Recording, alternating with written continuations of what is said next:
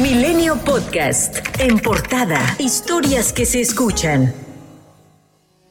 Este miércoles 6 de septiembre se dio a conocer que Claudia Sheinbaum Pardo será la coordinadora de la defensa de la Cuarta Transformación. Claudia Sheinbaum superó a todos los aspirantes en las cinco encuestas, con una diferencia de al menos 10 puntos en el promedio, quedando de la siguiente manera: Sheinbaum con 39.3%, Marcelo Ebrard con 25.8%, Adán Augusto López con 11.18%, Gerardo Fernández Noroña con 10.62%, Manuel Velasco con 7.1% y Ricardo Monreal con 5.86%. Fue Alfonso Durazo, presidente del Consejo Nacional de Morena, quien dio el anuncio y dijo que el resultado de las encuestas es definitivo. El análisis integral de estos datos nos permite concluir de manera inobjetable que la compañera Claudia Sheinbaum Pardo obtuvo el mejor posicionamiento para ser considerada como coordinadora de los comités para la defensa de la cuarta transformación. Come!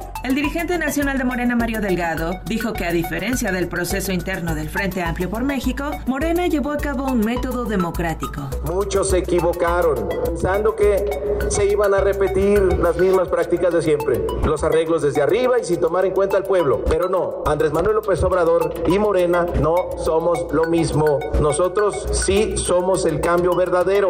Claudia Sheinbaum aseguró que Morena ganará las elecciones del 2024 y que habrá una presidenta por primera vez en el país. Hoy ganó la democracia, hoy decidió el pueblo de México y soy la coordinadora nacional de defensa de la transformación por decisión del pueblo de México. Vamos a ganar el 2024. Vamos a ganar las diputaciones. Vamos a ganar las senadurías. Vamos a ganar las gubernaturas. Y va a haber presidenta de la República y será de la cuarta transformación. También adelantó que hoy se reunirán para iniciar el proceso electoral, pues dijo, no hay tiempo que perder. El exsecretario de Gobernación, Adán Augusto López, felicitó a Sheinbaum. Una vez más, los mexicanos sepan que el demócrata presidente Andrés Manuel López Obrador tenía razón. El pueblo decidió. Decidió y hoy reconozco y felicito a mi compañera, a Claudia Sheinbaum. Muchas felicidades. El senador con licencia Ricardo Monreal asumió el resultado, extendió una felicitación a Sheinbaum y llamó a la unión. No actuemos de manera facciosa y llamemos a todos para que todos podamos construir la victoria. Yo quiero esta noche decirle a Claudia Sheinbaum que cuente conmigo. En su participación, Manuel Velasco, del Partido Verde Ecologista de México, agradeció el trabajo de sus compañeros. De manera particular, para quien para mí es uno de los políticos más completos de este país, el doctor Ricardo Monreal, también estoy aquí con la frente en alto para respetar mi palabra, porque estoy convencido de que fue un proceso transparente. Por su parte, Gerardo Fernández Noroña reconoció que los resultados no le favorecieron. Quise ganar, soñé con ganar no fue mi momento, no hasta ahora. Y lo reconozco. Y el pueblo determinó que mi compañera y amiga Claudia Sheinbaum Pardo encabece a nuestro movimiento y yo honro esa determinación. Cientos de personas se dieron cita a las afueras del World Trade Center para festejar el resultado de la encuesta del proceso morenista. Incluso celebraron en el antiguo Palacio de Gobierno de la Ciudad de México. El domingo, la ex jefa de gobierno recibirá su constancia como ganadora. En este evento no estuvo Marcelo Ebrard, y es que más temprano el aspirante a la presidencia demandó reponer el procedimiento de la encuesta de Morena, debido a diversas inconsistencias en el proceso. Dijo que las urnas no correspondían a los folios con cada sección, que habían urnas que llegaron sin actas o que llegaron incompletas, o que algunas encuestas se hicieron sin la presencia de representantes de los aspirantes, e incluso que un mismo encuestador realizó el levantamiento a nombre de dos empresas distintas. Daniel Cibaja, diputado miembro del equipo de Ebrard, acusó que Morena anuló más del 15% de las secciones electorales durante el proceso, lo que representa 36 secciones electorales. Mientras Ebrard anunciaba las irregularidades, su representante, Malu Mitcher, buscaba entrar al salón del World Trade Center, donde su equipo participaría en el conteo de las boletas. Sin embargo, le bloquearon el paso en dos ocasiones. Policías bancarios no la dejaron entrar. Es la excusa que le dieron, senadora. No tengo idea. Nomás me mandaron policías, me cerraron la puerta, me dieron de golpes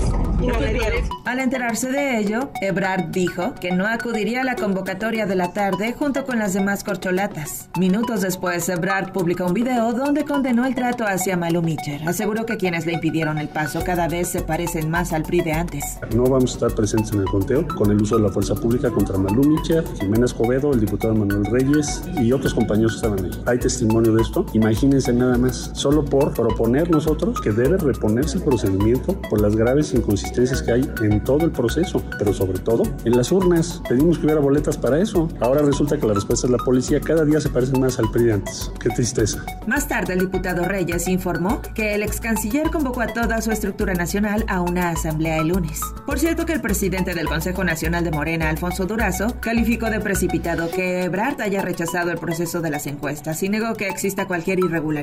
En entrevista con Azucena Uresti, Ebrard declaró que mantiene vigente su deseo de participar en las elecciones. No descartó ir con Movimiento Ciudadano. Uy, no llevan meses con eso. pero ahora toma más fuerza el día de hoy.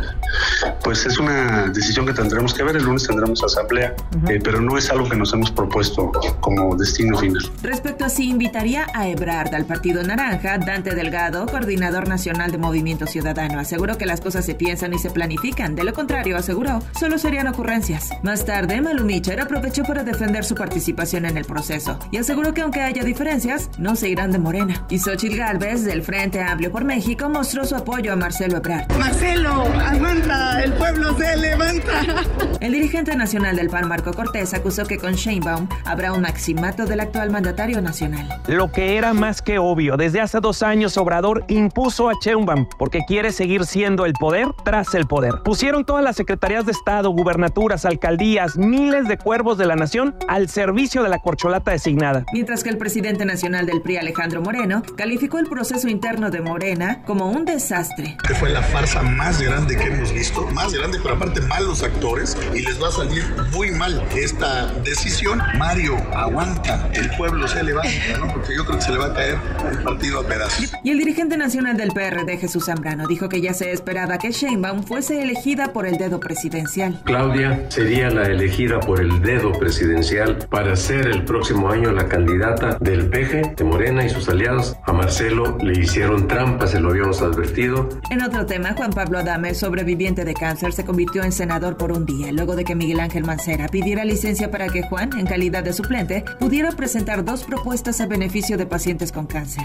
Ante ustedes está una iniciativa que dota a la familia de un apoyo de manera subsidiaria para que quienes padecen cáncer puedan acompañar a sus familiares y lo puedan hacer en este momento en donde uno tiene que estar tomando quimioterapias y hay alguien que tiene que pagar un traslado, tiene que pagar un hotel, tiene que pagar la comida, tiene que pedir el día, tiene que renunciar a su actividad profesional para poder atender a un enfermo o alguien que está con este padecimiento. La Suprema Corte de Justicia de la Nación despenalizó el aborto a nivel federal, es decir, en todo México. La decisión unánime del máximo tribunal obliga a las instituciones de salud pública a ofrecer el servicio a las mujeres que lo requieran de forma gratuita y segura.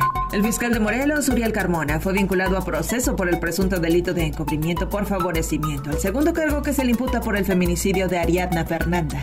El cerco de boyas con púas del río Bravo que limita el paso de migrantes entre las ciudades de Piedras Negras, Coahuila e Eagle Pass, Texas, deberá ser retirado por el gobierno tejano antes del 15 de septiembre. Esto luego de que el gobernador republicano Greg Abbott perdiera la batalla judicial contra el Departamento de Justicia.